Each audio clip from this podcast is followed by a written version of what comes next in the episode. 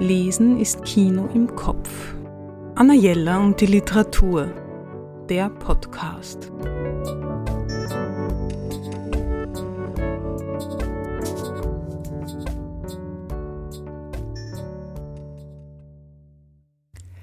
Möglicherweise genügt ein einziges Buch, um die 1970er Jahre zu verstehen. Claire Bretéché, Die Frustrierten erschienen im Carlsen Verlag in der Reihe Die Bibliothek der Comic-Klassiker.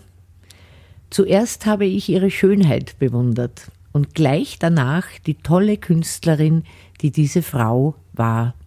Claire Bretéché schuf zwischen 1973 und 1981 die legendären Comicstrips Die Frustrierten. Es waren die ersten feministischen Comics und es gelang ihr damit, berühmt zu werden in dem bisher männlich dominierten Genre.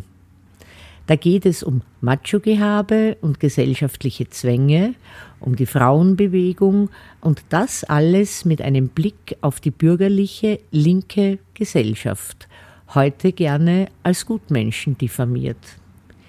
Bretéché gelang es, das Politische im Alltag mit oft derben Humor abzubilden.